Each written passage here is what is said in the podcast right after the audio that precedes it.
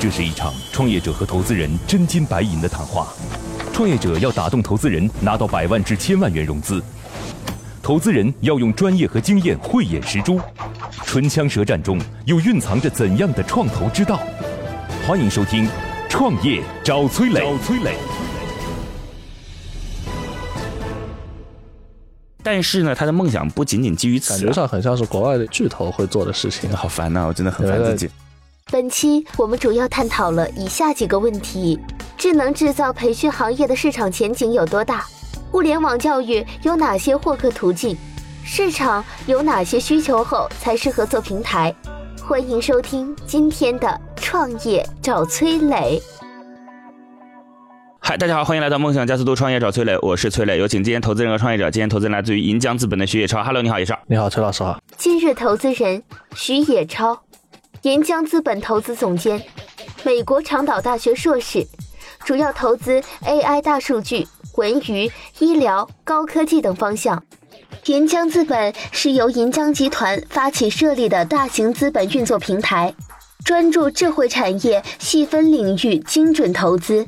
投资阶段从天使到 VC 再到 PE，主要投资的领域包括智慧交通、智慧医疗、智慧旅游、智慧教育、大数据、云计算、互联网金融、人工智能等行业，已投资艾米机器人、数牛金服等项目。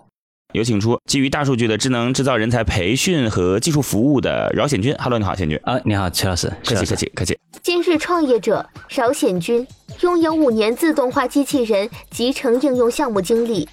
简单介绍一下他们，他们现在还在做第一步。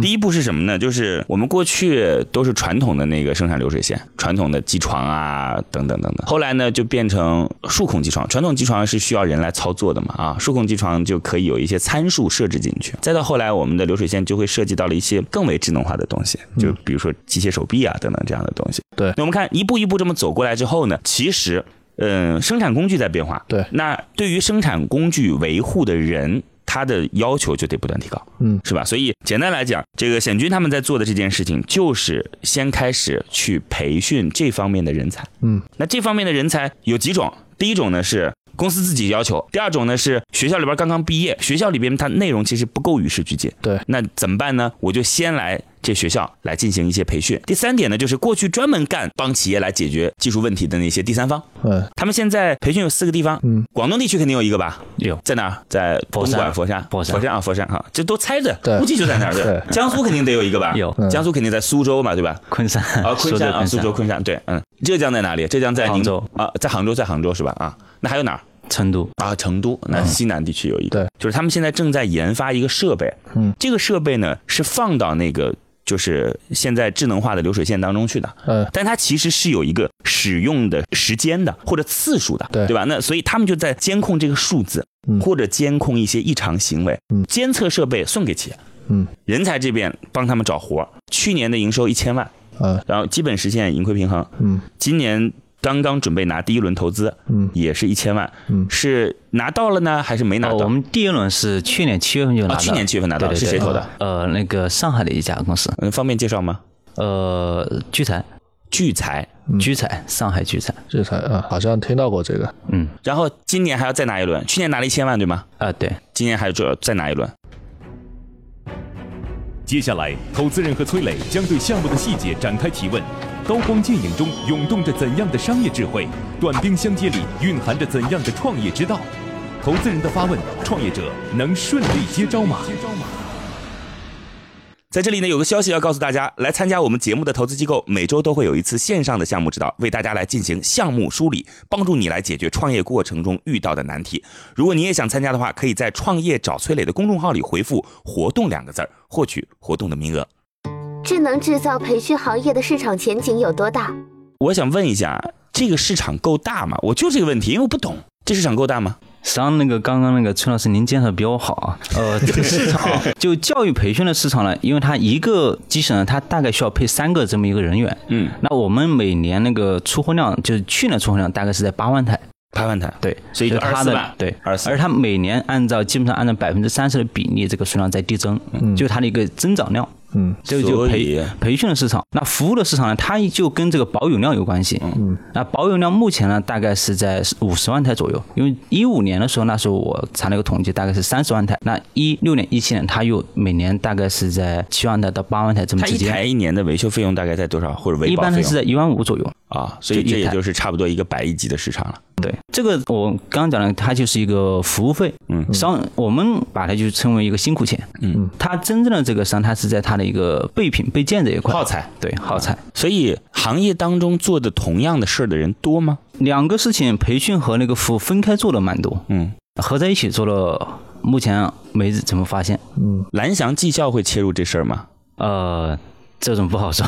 因为我觉得他进入这个事儿好像顺理成章哎。蓝翔可能更低端一些，嗯就它蓝翔现在肯定还是挖掘机啊低端、高，端这件事情，其实都是基于市场的量来决定的。呃，就是你你看，其实我觉得挖掘机挺高端的，挖掘机收入很高的。对，挖掘机收入高是因为人少，是啊对啊，就是人少，但这不代表说它就不不代表它技术含量很高，是吧？对啊，了解。这如果以后人人都有飞机了，那飞机也是很低端的技术了。对，就就跟开车一样，对吧？可能三十年你看前，以前哇汽车会开车啊，对对常现在你说不会开车，你看我现在出去从不开车，大家说哇，看这肯定是个大老板，其实不是，嗯，真不是这样子。我是因为没有驾照。那行吧，大概介绍清楚了。那个徐业超刚才其实问一个问题，是在于说，我我自己说，我说你还是你自己说？呃，你说吧你，你说吧，你说吧，我也忘了问的哪个。就是他刚才问的一个问题，就是流水线啊各有不同，这是做汽车的，对吧？那你看我说的做那个就是集成芯片、电路板。电路板这东西，那这相差很多哎。这两个机器 看似都是 都说起来是智能化的设备，但是差别太大了。对，说这个事儿你们怎么怎么下手啊？怎么培训啊？他们的区别呢，主要是在工艺上的一个区别，嗯，主要有方法。像那个徐老师说的，有有汽车行业里面有做点焊的，做弧焊的，嗯，那那个什么烟草行业，它肯定包装马路多，嗯对那我们也是分方向培训，但这个他们呢，又绝大部分课程啊，就绝大部分知识点它是相同的，嗯，然后只是说后面的有一部分工艺的部分，然后你要分开来，嗯，如果我们在设计课程的时候，就按照这个它的岗位，它针对不同的应用来进行设计。嗯，我最后一个问题，最后一个真的是最后一个啊，说完了就再也不问了，好吧？啊，这真的再也不问了。就是你一般是培训多长时间，分哪些类目，收多少钱？嗯，然后培训完了之后，他们真的能够赚到钱吗？大概就这些，你简单告诉我们 OK，。嗯，呃，我们现在大概时间是在三个月，三个月，对是吃住都在哪儿？呃，吃住都在这里，交多少学费，呃，一万六千八，目前，三个月一万六千八，每天大概也就是呃，一天一百七，应该两百不到吧？嗯，两百不到，就差不多一百六七因为我们周末，所以他们自己算，他们会算个三百到四百。啊。了解了解了解。嗯所以你们周末是不管的是吧？周末那住总住你这儿吧？住住这边，吃饭呢，重新交钱，另外交钱呃，这个自理，因为吃饭这个没法那个，啊，了解。那分哪些课程呢？呃，主要就是那个电器的。调试的，还有机械的，然后里面那个调试又分那个不同的应用，比如焊装线的，呃，那个涂装线的，就主要还是根据客户的需求来，因为我们这个是他客户需要，那他才有价值。包括我们那些出去之后，他要去做我们的服务，所以我们服务对象也是那些企业，显君，别人叫你饶校长啊，饶老师。是吧？见面都是饶校长、饶校长。哇，你那里应该没什么女学生吧？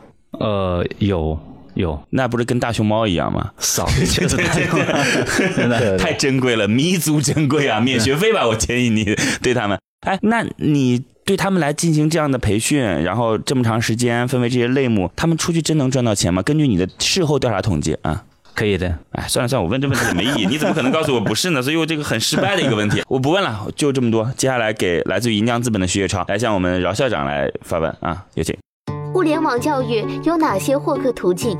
因为这个其实和和那个 IT 培训其实是有点像，嗯。就是它其实很多一些通用的基础的一些知识，嗯，就再通过一些集中培训，可能交给一些有这样学习需求的人，然后他们但是未来就是出去以后，毕业以后去哪个具体哪个方向，肯定还是会有不同的嘛，对就像你开发有 PC 的、iOS、安卓之类，就有点像这种感觉嘛。就这块，我觉得它需求是有的。那那现在能够做培训的，肯定是一些不是那些冷门的，相相对偏门的那些那些行业嘛，嗯肯定还是一些像热门的汽汽车啊、嗯手机啊之类比较热门的一些行业。对，那但现在这个模式啊，它肯定还是按人头收费嘛。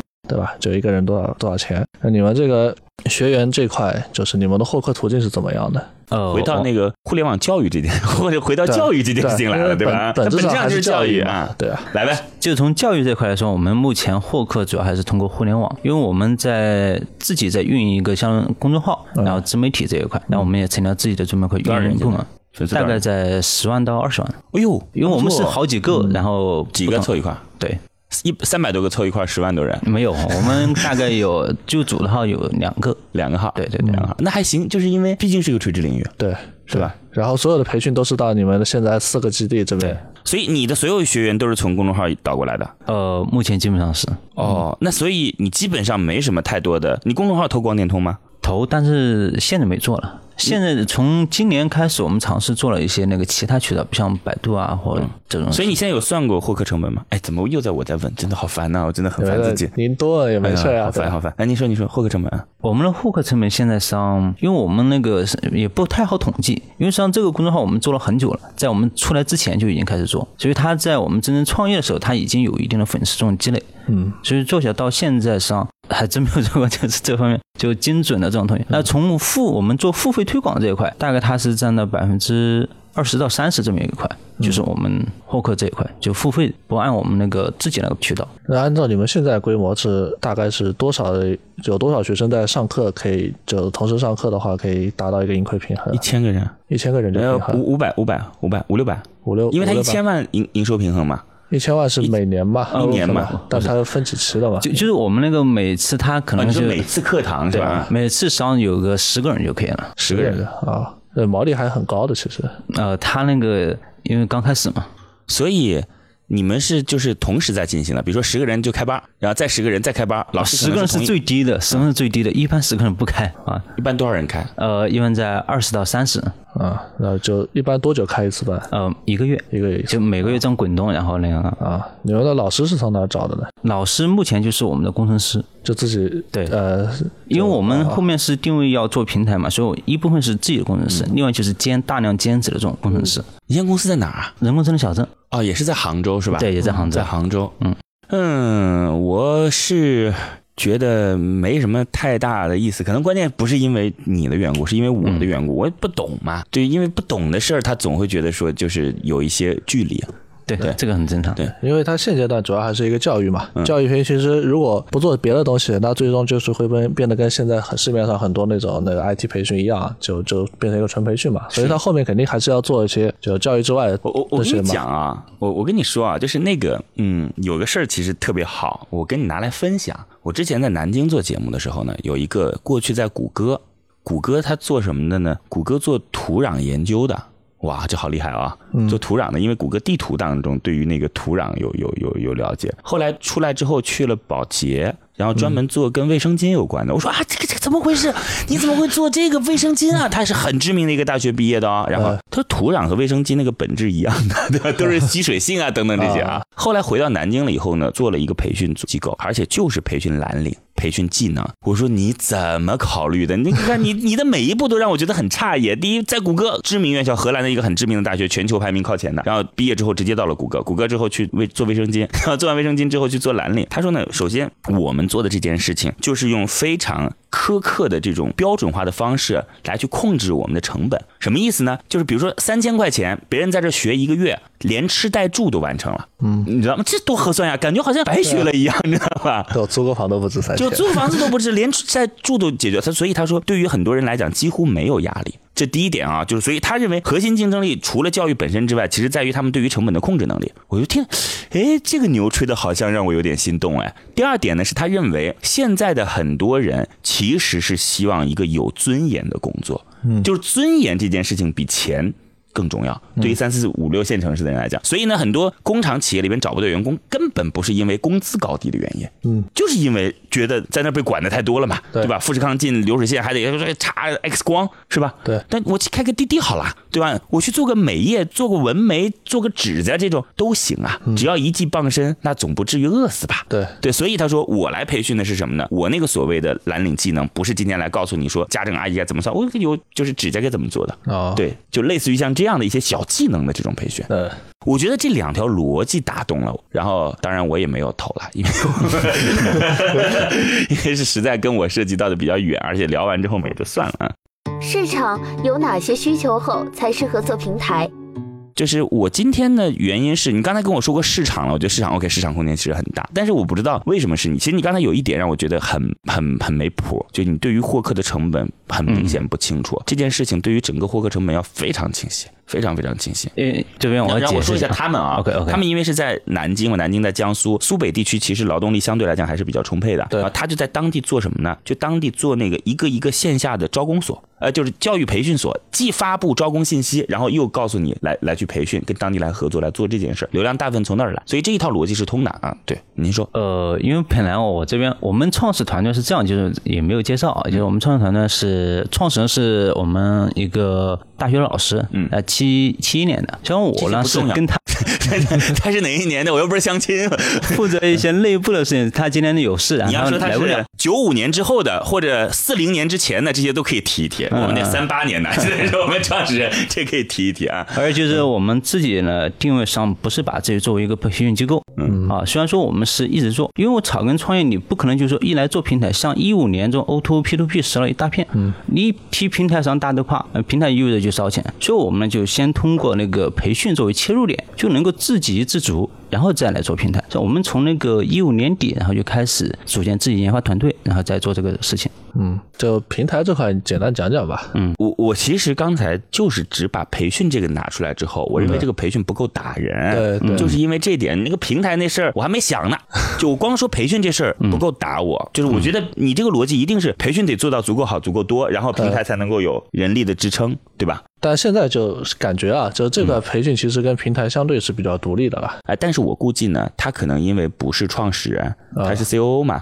可能有一些信息了解的不够全面，这也很正常。呃，可能更多的是在一个战略的一个角度吧。因为平台那个东西，我觉得现在应该是还是处于比较初期、初期的阶段吧。来，来您继续。呃，现在就是我们通过那个服务呢，现在是线下在走，嗯。然后平台呢预计也是在三个月然后能够出来。像我们就是那个 PC 端的已经有了，但那个我们现在在做那个微信的小程序，就这一块。对，就平台这块，就感觉上很像是国外的一些可能巨头会做的事情啊，就现在做这个事情。啊，国内的，因为从产品的角度来说，它可能是有用的，但是从需求方的角度来说，它可能暂时还没有这个需求。它这个说简单点，其实就是要么你可以把它称作为技能共享，要么把它称之为任务分包，反正就是这么回事儿嘛。就在平台当中有人有麻烦，人就是来解决麻烦的，麻烦就是来找人的，就是这么个问题。就这个意思。嗯，他应该在这上面就进行了一个一定的升级吧，对吧？但做的事情就跟这个原来那事情呢，外包的到后来可能你会发现什么呢？就是一地鸡毛。我是觉得啊，会发现说，哎呀，我还不如各地找代理商，技术服务是我统一找那个，就我变成一个传统的第三方。就跟现在的那个第三方维保一样了。是啊，是啊，就那个事情，就是因为你平台要有背书嘛，这个背书如果不能及时解决企业的问题，企业到底是找那个人还是找你啊？对啊对吧？钱也是付给你平台的，是吧？你的平台尽管是个流水，但是你也是这个实际上来产生服务的背书方啊。对，就是我们对企业的负责，因为那个虽然工程师他出去，他那个能解决问题，嗯，那那个是我们就把那个，如果不能解决，那我们会马上就是专家团队，然后去跟客户解决，希望我们自己来承担这一块。嗯，的确确实就是那个崔老师讲的这个，他有那个问题。嗯，呃，如果是传统那种服务商，可能他就是，呃，我直接找他，我不找你的平台了，跟跟你平台没关系。对呃，实际上就类似于像滴滴，它也是有一个任务分包，对吧？我有乘客有一个打车的一个需求，然后有司机，嗯，它也是我们实际上信赖的是平台，对，这就是那个里程专车呗，对吧？现在滴滴叫里程了，对吧？嗯这个这个，我之前有一个朋友说没什么事儿干，问我干嘛，我说我现在干的事情好像你也一时半会儿擦不了手啊，因为以前跟我一起开网吧的。我说这样吧，因为他自己开的是奔驰嘛，呃我说你就去当专车司机吧。啊，他说什么让我当专车司机？我说你就挑那种啊看起来就有钱的，路上就问他怎么赚钱。我说这个方式不是为了让你去赚滴滴的钱啊，是为了让你当专车去获得有效信息。他说好的好的，你这个主意太好了。然后结果呢，第二天跟我讲说我不去了。我说怎么不去了？你知不知道现在当专车司机很麻烦的，要经过培训和考试的。所以在本质上你也是这样，就是你的那个培训其实就相当于是培训和考试嘛，差不多只有过了才能够优秀的才能留到你的平台来为企业提供服务，是这意思吧？啊。哦，我们留也不是说把它那个当专职，只不过是把有能力的信息放在这上面。是的，对，就因为您这个生意啊，就是我觉得如果要做平台，有一个风险就是它不够高频，它是刚需，但它可能你可能几年或者一年才出这么一次问题，它不是一个像滴滴这样，你可能每个礼拜要有好几次。就所有做平台的公司，就是它的一定是一个高频的一个需求，嗯外卖也好，滴滴打车也好，这家政也好，它总体上肯定是一个高频的，不会很低频。所以就是这个平台，就是我是觉得啊，就是你既然都已经收集这些数据了，那那些工厂什么愿意把数据给你了，可以看看就是有没有可能把这些数据拿来做一些除了放在这些维保服务上面更高级的一些那个是下一步，对，下一步规划的事情。那个下一步规划就开始考虑为为他们来进行整个更加智能化的升级和改造了，是吗？呃，因为未来它数据肯定是有价值的，嗯但是现在你没有一定体量，你谈不上那啊，这些。数据可以代表就是供应链的整个上游的生产状况啊等等的这些，供应链也好，对吧？或者是一些直接干起了不赚钱的国家统计局的角色了啊！这个是它可以做供应链嘛？太未来，太未来，太未来了，一些耗材提供啊之类的都可以做，但这就很很未来，很未来，很未来了。在这里呢，有个消息要告诉大家，来参加我们节目的投资机构，每周都会有一次线上的项目指导，为大家来进行项目梳理，帮助你来解决创业过程中遇到的难题。如果你也想参加的话，可以在“创业找崔磊”的公众号里回复“活动”两个字儿，获取活动的名额。现在，投资人已对创业项目大致了解。那么这次创业者前来谈判，他的理想融资金额是多少？是多少？来，你要多少钱啊？嗯，呃，我们这一轮是要三千万，然后百分之十。那我我想问一问啊，就咱们仅属探讨啊，就是支撑你三个亿估值的逻辑到底是什么？我对我来讲是高到离谱。那我们今年大概是我我们把你梳理能够做到四千万左右。我们目前把你梳理一下，营收做到四千万，对吧？对。我的意思是说，你看我现在把你来拆分一下啊，第一就是你在四个地方相当于是有分校。对吧？我目前并没有看到你在获客途径上有什么太大的优势，这在整个教育当中是非常重要的一块。教育培训上呢，可能的确是有优势，但是这件事情呢，因为它没有一个标准化的评级，它不是说今天雅思托福考过多少分，K 十二上了几个知名高中，对对。第三点是你想做的那个所谓数据统计的东西还没出来，即便是出来的话，其实现在类似于像智能化的数据监测的也不少，嗯。然后第四件事情是你目前的经营数据和体量，嗯，也没有那么高的估值，所以我很难理解。我就是我很客观的讲，我很客啊。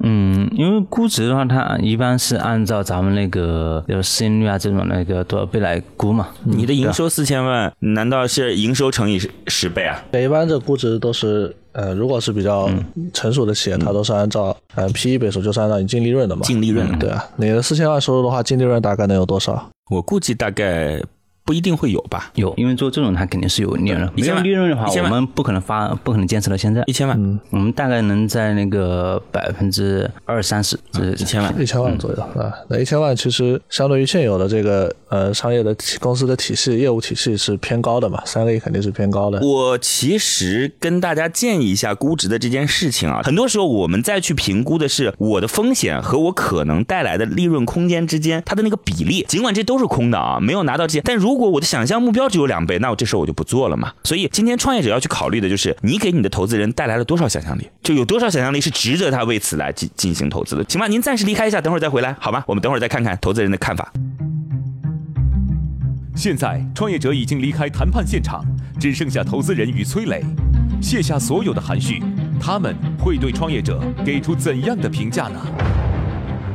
好，创业者暂时离开。野超，我这个叨叨叨叨叨叨好多啊，我自己也不批评自己了吧？再批评真的说我又作又矫情了。那个，你简单来讲，你个人觉得类似于像这样的企业有自己去这种质变的可能性吗？我觉得是比较难的，就是这个这些企业，一个是他们有人才的需求，嗯，但他们需求一般也就仅限于人才。那你想再深入的做到他们除了这些呃维保人员之外的一些需求的话，就很难。这样所以未来企业还是希望自己的实际操作者是企业员工，就给你一定的技能之后，你去卖时间，它对其实就是需要时间堆砌的。像这儿的话，它就可以一个人，其实本质上可以操控一整个园区都行，对吧？对对是的，我们就请他回来，您给出一个最终的答案好吗？哎好哎，等会儿，这估值是不是太高了？你觉得？呃，肯定高啊，因为他现在其实按照现有的模式就是一个做教育培训的，教育博士的培训的，那就看他的净利润嘛。是是，行，我们有请创业者。乐客独角兽创业找崔磊，It's show time。好，创业者重新回来，那行吧，我们就看最终的结果吧，好不好？看看徐野超给出我们这个饶校长一个最终怎样的结果。有请银江资本的野超。悬念即将揭晓，投资人是否会对创业者 say yes？让我们拭目以待。拭目以待。好，我们来看看徐业超最终给出的结果是待定。来告诉我原因。嗯，呃，因为目前来说，现在的业务还是以一个教育培训为主，然后未来的这些发展方向其实还没有得到验证。那所以我是希望能够看看，就是未来它这个你们想要做的一些事情，能不能比较顺利的去开展吧。好。好吧，那我们就保持联系好吗？好的，我也特别希望说，未来我们不仅仅能够听到新东方和蓝翔，还能够听到饶校长，然后出现在电视广告当中，学智能机床到我们这儿来，好吧？好，谢谢谢谢，非常感谢。那就这样，梦想加速度，创业找崔磊，再见。今天的节目就到这里，非常遗憾，创业者的项目被待定。最后给大家留一个小问题：现在投资人越来越不看好平台型企业。你觉得导致这种情况有哪些原因呢？欢迎在评论区给我们留言哦！幸运听众将有机会免费加入乐客独角兽的创业者大家庭。感谢启迪之星、杭州无一 link 对本节目的大力支持。